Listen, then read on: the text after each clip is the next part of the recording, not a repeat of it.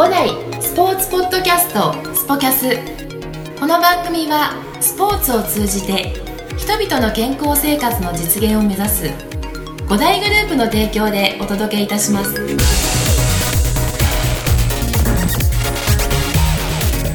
い、えー、5代のトップマネジメントスタッフのご紹介をさせていただきます。5代はテニススクールとして40周年を昨年迎えましたがその40年間えー、現場ですね。テニスコートに立ち続け、えー、レッスンの形を作り上げて現在も、えー、現役としてパワフルに活躍をしております、え黒田翔吾コーチをご紹介したいと思います。学生時代、え数々の、輝かしい戦歴を残しその時代に出会った盟友、えそしてライバルとの話も、必見です。ではよろしくお願いいたします。はい。では、本日は、えー、博楽支店、えー、レジェンド、黒田翔吾コーチです。よろしくお願いします。はい。えー、よろしくお願いします。お願いします。はい、さあ、あの、とうとうですね、えー、30回目を超えてですね、えー、5代のコーチの、えー、インタビュアーとしてもですね、あの、僕も、あの、後半戦に差し掛かったところで、はい、はい、とうとう、レジェンド、黒田コーチを。まあ、レジェンドって言われる年になって、ったんだなという感じですね、はい、もう62になりましたんで。そうですよね、はい、今オンコートで現役でレッスンをされているコーチで、うん、えー、最年長ですよね。最年長ですね。もう数年前からずっとずっと最年長で来て、うん、まあ、62になって、はい、まあこれから自分自身もどこまでやる,、やるのかななんて、うん、よく考えるんですよね。ああそうなんですね、うん、まあまあ、生徒さんは70までやってくんなきゃ困るよなんて言われる方もいらっしゃいますけど、はいはい、まあ、70は、まあ、そこまではちょっとっていう感じはあるんですけど、うん、まあ、とりあえず65を目指して、はい、えー、まあ、あと3年ぐらいですかね、うん、は最低でもややりたいなと、うんうんうん、まあ、ニーズがあるうちはやりたいなやりたいなっていうかやんなきゃいけないんじゃないかなっていう感じはしてますね。あの僕個人的になんか本当に、まあ、みんな大体思ってるんですけどあの今62歳で、はい、あの、ご自身もあの多分感じてないと思うんですけど年取ってないですよね。あの、まあ、気持ち的にはまだね、えー、あのまあ、40代とかの気持ちでやってるんですけど、うんはいまあどうでしょうね。あの60には見えないとおかげさまで言われることが多いですね。見えないですよね、うん、まあはい、まあいろいろガタ来てるとこあるんですけどね。来てますか、うん。まあ、お酒はまあそこそこ。ですね。お酒は存じてますけど。はい、いつもお世話になってまあちょっとあの先日、はい、ちょっと怪我してしまいましたそんなことありましたね。ありましたね。えー、もう完全復活というところで。もう完全復活です、えー、じゃあもう、あの、ある程度の、あの、お酒も解禁されたという。えー、まあ解禁されたというか、えー、解禁してるという。あ、してるという。変わらずというところですね。えー、まあそれはもう健康の証拠なので、何よりというところなんですが、はい。あの黒田コーチにですね、いろいろと、あの、お話を、改めて聞きたいところが、はい。はい、まあ、まずはその本年62歳というところで、えー、まずはその、えー、コーチ歴もさるところながら、うん、テニス歴ってなるともうどれぐらいになるんですかそうですね、えー、12歳の頃からやってるんで、はい、50年ですかね。50年、はい、50年ですね。軟式まあ、中学3年間は軟式ですけど、はい、その軟式を入れると50年。50年。公式だと47年じゃあ47年、はい、ああなるほど。じゃあこの12歳の時っていうのは軟式なんですね。軟式ですね。中学の時ね。その軟式のえーと、始めたきっかけっていうのは、まあ、ちょっと体弱かったんですよ。私自身ね。弱弱弱くなった弱かった。弱かったんですか？ちょっとね、はい、体そんな丈夫じゃなかった、えー、あとうちの姉がテニスをやってて、はい、じゃあまあそのそんなにきつくないスポーツは何だと思った時に、はい、やっぱテニスなんじゃないかなと思って始めたんですけど、結構きつかったですね、はい、テニスはね。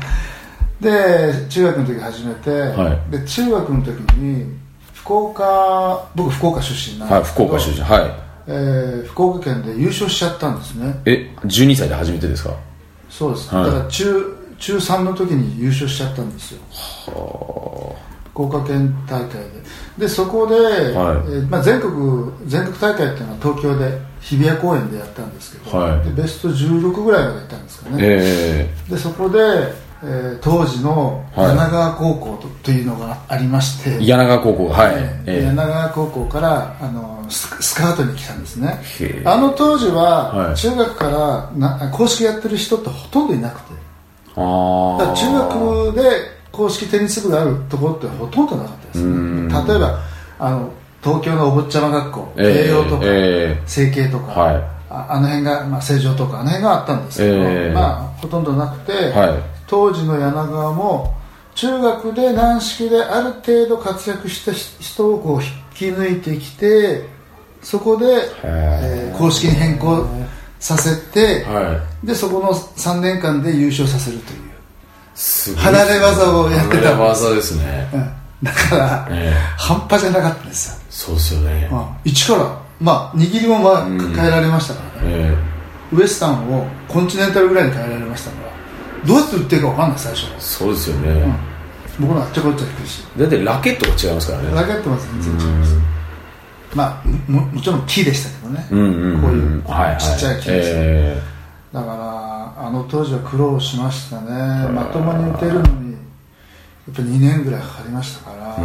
で2年とその3年目の夏でインターハイ優勝しなきゃいけないんです。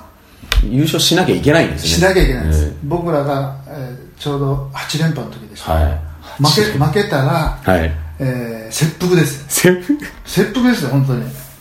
まあ14連覇までいきましたよね山はね14連覇、うん、うわ14連覇の時が松岡修造の年だったんですよ、うん、ああなるほど。で修造は3年の時にアメリカに行っちゃったんですね。はいはいはいはい。修造抜きで戦って15連覇を逃したんです、はい、だからそのその連中はもうずっと言われてます、それも辛いですね。辛いですね。それ辛いです。そういう歴史がねあるんですよだからインターハイは僕がインタ3年の時は福岡インターハイだったんですよ。地元でインターハイ。地元で。3年生の時ですか、うん、はい。その時の準決勝で、まあ、同志社、え。ー、同志社氷ってある高校があるんですけど、はい、そこで僕は、えー、今の皇后陛下え？なんだっけ？皇太后か、はい、の前で、えー、えー、まあ4月までの天皇陛下の前で、はい。天覧試合したんです、その当時は皇太子でしたけどね、えー、うちの古賀監督が解説しながら、はい、僕とこう福井とかこうその前で2階からこう見てきました、えー、その前だった。天皇陛下の前でやったんです。すごいですね、えー、僕知ってる限りでは長嶋監督ぐらいしかないで あの当時はそすごかったですね。で8連覇で私たちが8連覇した時に、はい、普通全国大会で連覇したら感動して涙ぐらい流すじゃないですか。感動がないわけですねほっとした負けなくてよかった。それだけですよ。だからそういう勝ってこう泣いたっていう記憶がないですね、今。私の場合は。もう勝つことが至上命令。で勝って当たり前、うん、連覇を守れと、まあ、それから僕らが8で福井たちが9で101112131415で負けだったんですね。まあ奇跡的な連覇ですけどね、うん、でもその8連覇そして14連覇っていうところがそこからがやはりその柳川まあ、なんていうんですかその上昇柳川軍団っていう、うん、なんかそういうなんていうか僕らのあの世代まで、うん、もうそのもう柳川イコールもうそのもうきょもう強豪じゃないですか。そうそうそうそう、うん、そういうのが築かれた時代があったからこそそうなったんですかね、ね、あれが基礎というかうん、でも柳川のすごいところはそこ、まあ、現在に至るまで、まあ、ベスト4とか準優勝とかたまに優勝することもあるし、はい、あの全然弱くなってないんですよね。キープでしできてる、うん、それがやっぱすごいですね。あすごいですね、うん、そのあの時代のですね、えーまあ、あえてちょっとその時代のことも教えてもらいたいんですけど、うん、その柳川時代の、えー、黒田コーチのいわゆる後輩にあたる一個者の後輩ですかね。1個下、えー、ああ福井とか。があの福井剛さん。そして上田実、えー、前監督です日本代表のですね、あのもうなんて言うんでしょう。その僕らからしたらそのお二人ともプロであのやその後やら活躍されてるわけなんですよね。そうね、えー、特に福井は全日本で一番今勝ってるんじゃないですか、そうですよね、な7回優勝。7回優勝してるえー、あのそのその7回優勝しているあの福井剛さんは一つ下の後輩にいらっしゃったわけじゃないですか。いらっしゃいました、えー、いらっしゃいました。そあのそういうその時のちょっとお話とかエピソードとかああ、えー、まあ福井に関してはね、えー、とにかくとにかくすごいプレイヤーの一言、はい、一言ですよね、うん、それそうですよね。もうね、えー、あの特にあのストローカーなんですけど、はい、あのストロークの正確無比っていうかあれは今まで見た中で一番すごい。しかもあの今みたいにこういうテニスじゃなくて、えーまあ、ウエスタンじゃなくて、はい、イースタングリップの綺麗な当たりのフラットで打つ選手っていうのは、もういないと思いますねもともとそういうあのグリップ厚いグリップではなくて、うん、あのもう薄めの。あの当時はもうトップスピン打つ選手ってほとんどいなかったんででバックの両手打ちがないない時代だったんで。あ両手打ちってその後なんですか？その後。ビョンボルグとか、はい、あの辺クリス・エバートとか、ね、えー、あの辺が両手打ちが始まって、えー、それまではほぼほぼ片手スライスとか。だから彼に関しての、まあ、エピソードいっぱいあるんですけど、えー、まあ、とにかくすごいの一言、うんうん、で僕も3年の時に、はい、ダブルスは決勝で福井に負けて、はいえー、シングルは準決勝で福井に負けて、はい、2回ですね、えー、個人個人戦で。全日本ジュニアは福井に負けてます、決勝で。決勝で、はい。ダブルスの多分決勝で負けたのかな、えー、全部福井さんに負けてるんです。よああそうなんですよね。すごい。でも勝つ気しないんだ そうなんですね。せいぜい取って2個とか、はい、3個取れたらいい方ああそんなレベルだったんですね、そんなレベルですね。ただその1回だけ僕も今鮮明に覚えてるのは、はい、練習試合で1回勝ったことあるんです、うん、はい。いやそれ柳川高校柳川高校の4番コートで、はい、ええ。ーワンセットマッチちょっと福井ともやれって言われて僕はまあ現役引退3年ちょっと引退引退終わって引退した時にで64で1回勝ったことですはい、それをいまだに福井は覚えてる。覚えてるんですか、覚えてる、あいつ負けたことないから練習試合でも、え。ー、俺に1回だけ負けたっていうのが残ってる、はい、へえ。黒さんには1回負けましたよね。覚えてんのお前。そういう感じで。なるほど。聞いたらあいつ言うと思います。一回だけ負けました。そうなんですね、いやあのやはりずっと勝ち続けてる方だから、もう練習試合でも負けない、はい、あずーっと勝つ。で個人戦で公式戦で148連勝かなんかしてるんですよ148連勝、うん、だから一つの大会が 4, 4つか 5, 5つか6つの優勝だとすると、はい、ずっと優勝してるわけですね。そうですよね、多分日本新記録じゃないですか、ね、ああなるほど。全日本も入れてですからね。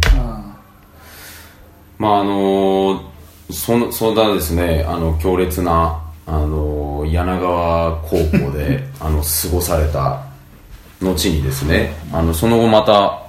あの次は大学へ進学されてあの中央大学にそうですね中央大学ね、えー、あの入ってっていうところでそこではあの4年間どんなまあ、だからすごく緩く感じましたね。もうね柳川卒業できることが嬉しくて嬉しくて。なるほど、まあ、あの地獄のようなその日々が、はい、まあそれから一転して、はい、まあ、天国のような日々に変わるわけですよ、はい。まあ、しかも東京のね、えー、はい、あの田舎から東京に出てきて、はい、まあ最初はちょっと、まあ、ホームシックになったりもしたんですけど、えー、やっぱり楽しかったですよね学生時代はね。で自分たちで、はい、その練習も考えて全部できるということで、えー、まあ柳川の時はもうこれやれこれやれってもう先生からもう一方的に言われて、えー、そういう世界だったんでやっぱ楽しかったですよね、うん、うん、でまあ僕は一番中央大学の中で、はい、一番すごい経験してんじゃないかなって、まあ、ちょっとちょっとした自負があって、えー、まあ、僕が入った時は3部で、はい。まあ、あの当時は一部4校制でやってたんですよ、えー、あの当時東農大とか東大とか、はい、あの辺が3部やってたな。それで戦ってて、はい、で4年、え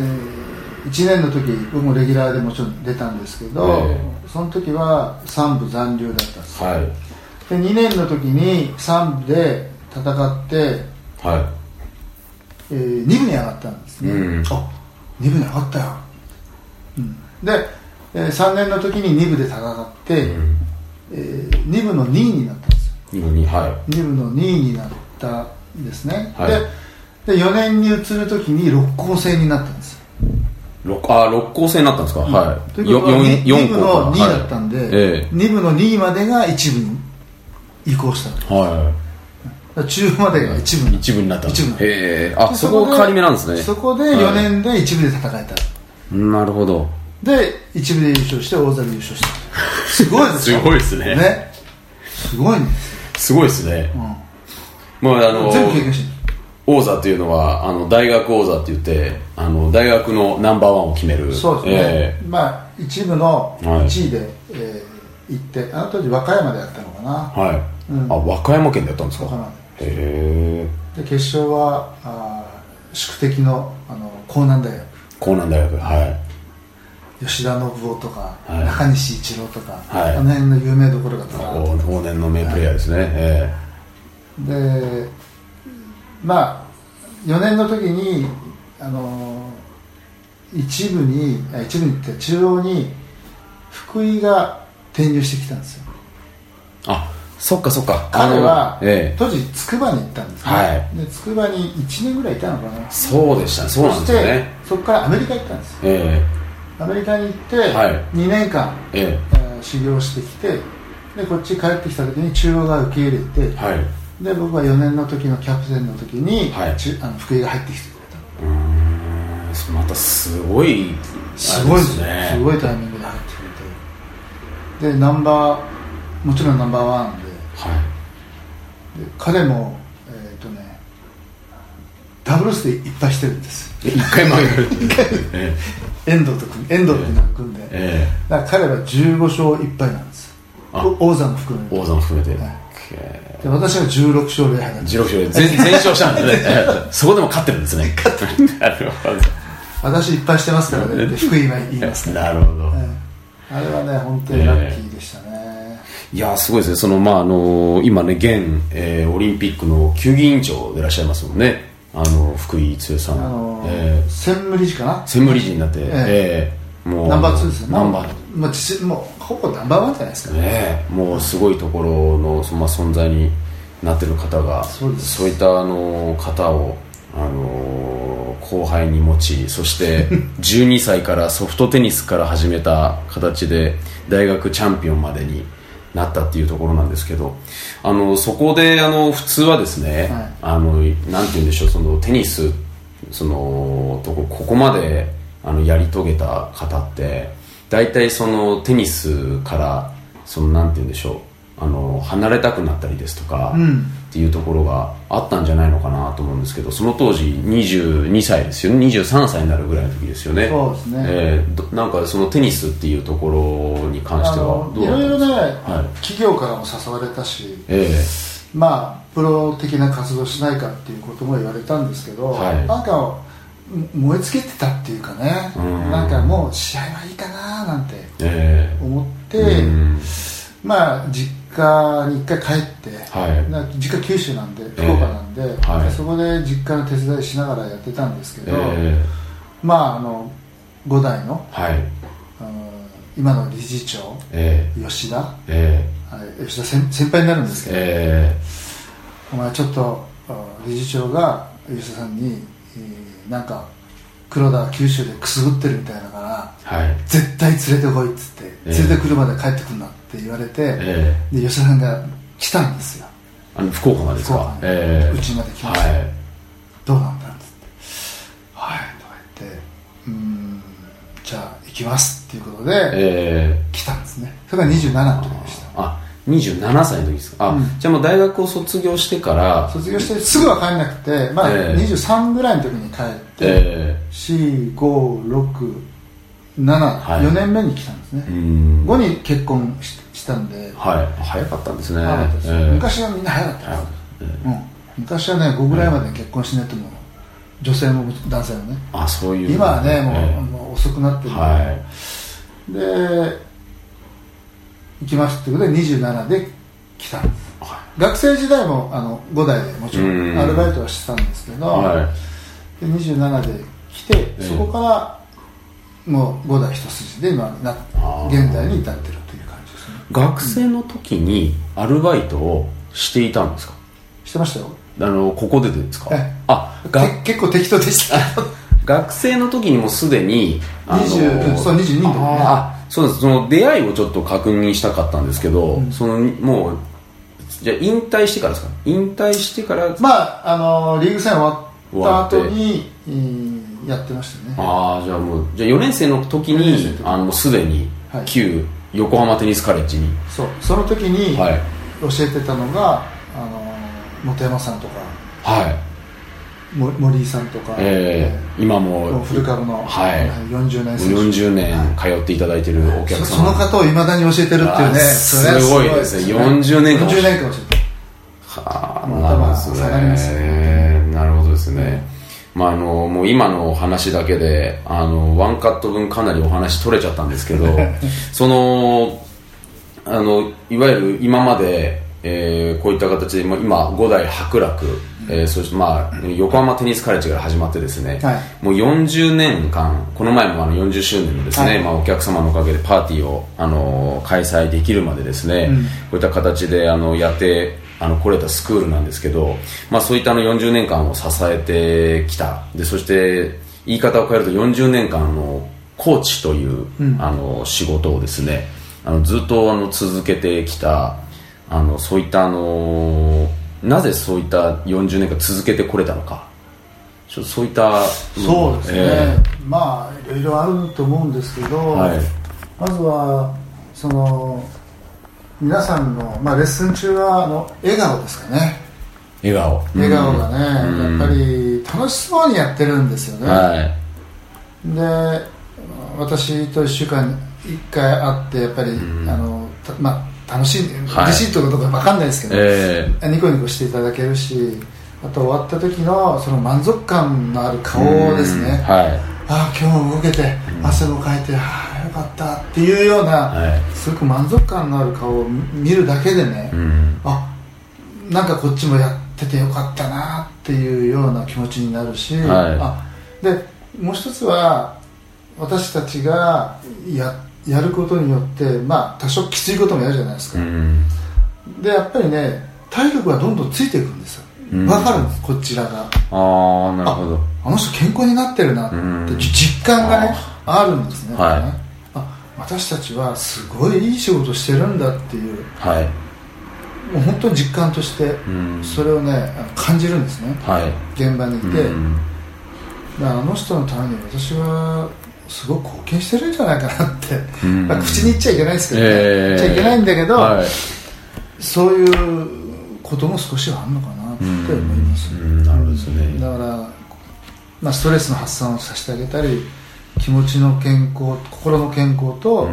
その体の健康のためにあの貢献しているんじゃないかなっていう気持ちがあるわけですね、はい、だからあのー、まあ、やめられないというか、うん、あのこれからも続けていきたいなっていう仕事ではありますよね。なるほどですね、うん。まあでもそれはあのお客さんからもやっぱり70歳までやってほしいとまずはややらなきゃダメだって 声はねなんか聞こえてくるのがすごい分かるような気がしますね。うん。だからそこまで考えてやっぱりコーチっていうのはやるべきかなと思います、ね、うん。ただあの打たして。まあ、上達ももちろんですよ、はい、上達が 1, 1番か2番ななんのかな、プラスそのその人の心も体も健康にしてあげるという、うんうん、そういう、あのー、ことも非常に大切なことであるので、えー、そのそういうところで私たちが貢献してるんだっていう気持ちでやっぱりやるのとやらないのでは全然違うと思いますよ、うん、そうですよね、うん、やりがいということで、うん、誇り持ってできる仕事だと思うし、はい、うん、だみんなにもそういう気持ちを持ってやってもらいたいですね。なるほどですね、うん。今あの黒田コーチにはですねあのもう一つのあの顔としてもともとはですねそのあの現場をこうやって見ていただきながら、うん、あのこういった、えー、歴今までのあのスクールの視点のですね博楽視点と広北視点、えーまあ、今回改めて出てきたのがその亀戸というのが新しくできて、はい、まあ、その、まあ、前にはあの船橋って、はい、今4視点あってですねあの各支店のあの支配人そしてあのそういった拠点をですねエリア的なマネージャーのことも兼任されながら、今までやってきたわけじゃないですか、はい。はい、でその中で、えーと、新しくまた生まれたのが今もう一つの顔としてえー、五代スポーツアカデミーというテニスコーチ科のですね講師という、はい、えー、形であの未来のテニスコーチを、うん、あの育てていただいてるんですけど、うんうん、あのそういったこれからのテニスコーチをあの目指す人たちにおいてですね、うんうん、あのどんなあのコーチになってもらいたいまたどんなあのテニスの将来になってもらいたいっていう思いって？そうですね、えー、あのただ技術とか、はい、あのそういう知識を教えるだけじゃないんですよね、うん、でだけだったら誰でもできるじゃないですか、はい、誰もできるって言ったらあれですけど、うんえーそういう知識ある人だったら教えることはできると思うんですけど、はい、やはり自分が今まで40年間やってきた中でのコーチとしてのいろんなあ経験、うん、これが話せるわけですね、えー、それをあのみんなにはいろいろ話してるし、うん、だそれを聞けるみんなは幸せだと思います逆に、うん、うん、あの僕の40年間のあれを全部言ってますからね、まあ、そうですよね、えー結局なってほしいのは、うん、あの信頼されるコーチになってほしいってことですね、信頼する、はい、信用じゃなくて、信頼。信頼される、そういう信頼関係を築けるコーチっていうんですかね、だ信頼されるっていうことはあのずっとついてきてくれるんです、うん、生徒は、はい、あのあのコーチは信頼できるなと思ったらずっとついていくんです、うん、うん。まあ、そういう信頼されるコーチ、はい。まあ、信頼されるためにはいろんな要素が必要ですよ、うん、コミュニケーション能力だか。ら、はい、プレーやプレーもある程度うまくなきゃいけないだろうし、うん、そういう知識もいっぱい持ってなきゃいけないしね、うん、うん、だからそういう総合的な力を持つ信頼されるコーチになってほしいなと思って日々授業はやってるつもりです。なるほどですね、はい、やはりそういったところになるとあのそういった人間力というかうん、そういったところですね、まあ、持って生まれたものがあるんで、えー、あのなかなかこういう力を身につけなさいって言ってもなかなか難しい部分はある子もいますけど、それは一生懸命さでカバーしたりとかね、はい、うん。まあ、いろんな勉強してしてすることによってカバーしたりとか、うん、そういうことをやってほしいし、うん、うん、まああのうちの卒業式を見ると大体わかるんですけど、えー、みんな泣くしね。そうですよね、うん、それだけのことは僕らも一生懸命教えてるし、うん、与えてるし向こうもそれに応えようと一生懸命やってくれるし、はい、うん、まあ手前味噌ですけどいい学校じゃないですかね、えやそうですね、えー、と思いますよ、はい、こんな一生懸命やってるところはないと思います。そうですね。あの卒業式でもう今まで、えー、と5回やって4回か45回。そう今のこれ6期目ですもんね、うん、だから5回卒業式をやっている中で泣かなかった子っていないですもんね。いないですね。いないですよね。僕も全部泣きました 全部ね。あでも感動的な。感動します、えー、感動してる姿顔を見てるとこっちも感動しますね、うん。まあ、やはりそういったあの、ね、あの学生に対してもそうですけど先ほど話が出たあのお客様のその楽しそうにしている笑顔満足感のそういった表情っていうところが、うん、あのあるからこそやりずっとやり続けられたというそうですね。ところが大きいということですね、うん、ただまああの、まあ、若い時っていうか、うん、こっちで裸一貫で出てきてね、えーまあ、子供も2人できて、うん。はい、えーー、まあ、家も買いましたし、はい、もう必死だったっていう部分はありますよ。もちろん、生活しなきゃいけないんでね、でもあの一生懸命ややってることがやっぱりあの、まあ、お金にも通じたし、はい。えー、生徒さんにも通じたし、それがそういうもんじゃないかなと思いますね、うん、必死ででやってきましたから、はい。うん。まあ必死で何十年間かな。えっ、ー、と五代歴がもう35年です。35年5年です。35年。五代歴35年ですね、はい、えー、今年の6月で35年です。35年。はい。いやいやもう本当にあよくやってきたなって思いますよね。そうですね、うんうん。まあ、さらにですねここからあの5年10年という方でですね あの引き続きですねぜひとも我々をあのまだまだあのいろんな意味に引っ張っていただきたいというところなんですけども、ねうん、はい、やっぱり僕が元気で頑張ってる姿を、はい、あのまあ年下の社員に見せることは一つ私の義務かなとは思ってます、はい、あ65になってもあんな元気でできるんだとか、70近く、まあ、70やるかどうか分かんないですね、えー、70近くになっても、はい、あできるんだなというそういうなんていうかなみんなにその勇気を与えるというか、はい、ああテニスコーチってこんな長くできるんだっていうことを示すのも一つの私の仕事なのかなって気はしてます、はい。はい。はい、もうあの本当にまさに今までの、あの5代をこうやってあの引っ張ってきたあの黒田コーチですから、うん、まあ、引き続きですねこれからもあの我々のですね、えー、そういった道しるべにあのなっていただきたいなと本当に改めて今日はお話を聞いて思った次第なんですがはい。まあ、できるだけねあの頑張ろうとは思ってますので、はい、まああの人間、まあ、引退とかそういうのは必ずあるんじゃないですか、はい、スポーツ選手もあるしね、うん。だからどの辺で着地するかっていうのはちょっとまだちょっと悩んでるところなんですけど、うん、まあまあ人生、えー、50ぐら50過ぎぐらいが頂点とすると、はい、もうだんだんだんだん私もこう下り坂を下ってて、はい、まあ、どの辺で着地するかっていうのはあの自分なりに今考えてるところです、うん、うん、あのまあ、引退の美学じゃないですけど、はい、まあ、その辺もあの考えてます。まだ悩んでますけどね,、はっきりとね、ね。まだあのそういったお客さんからの声もありあの後進からのですねそういった声もありというところで、ね、それはもうあの本当に非常にあの誰もが悩めるところではないんですがあの悩んでしまうというところだと思うんですよね。あのその中で、まあ、もうその今年とかそういったあのなんて言うんでしょうその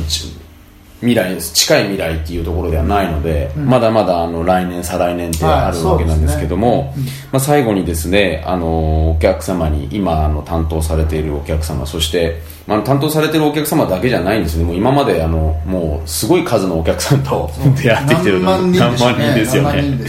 ええ。まあ、そういったあのテニス愛好家の方たちにですねあの最後また改めてメッセージをいただきたいんですけど。そうですね、うん、まあ、今担当してるのは100人ぐらいいるんですかね、えー、えー、まああのまあ、担当してる方にというわけではないんですけど、はい、まあ、テニスはね僕はあの素晴らしいスポーツだと思うんですよ、うん、あのそれなりに年取ったら年取ったなりのうん、あの楽しみ方があるし、はい、まあ、初級なら初級の楽しみ方もあるし、はい、まあ、上級なら上級の楽しみ方、はい、試合に出る、ね、だんだん、えー1回戦2回戦勝っていく、うん、また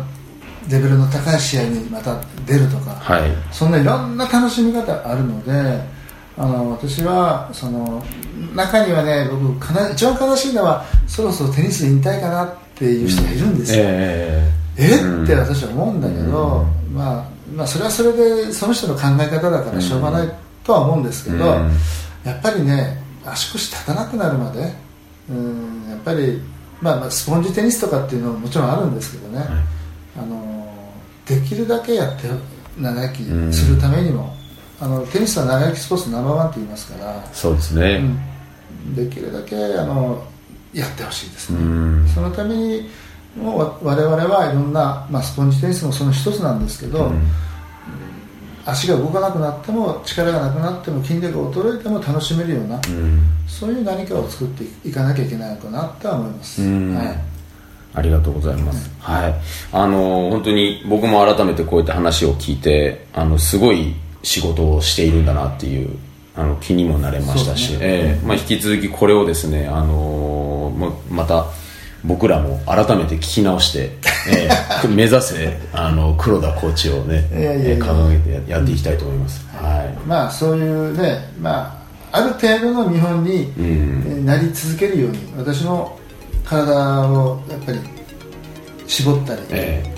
ー、まあお酒はあんまり減らしてないんですけど。なかなか減らせないですね、えー、まあ努力はしてます、えー、うんやるからにはやっぱりブクブクにはなりたくないし、まあ、そうですね、えー、そんなコーチから教えてもらいたくないだろうし、えー、それなりの努力はしながら、はい、あのやるつもりです、これからも。はい、はい。わかりました、えではあの引き続きですねあのリスナーの皆さんにはあの黒田コーチが、えー68、70、えええー、超えてもですねあのレッスンができるということで。すね、現役で立ってられればいいですね。やりながら、はい、はい。はい、これからもやっていただきたいと思いますので、はい、ありがとうございます。ありがとうございました、ありがとうございました。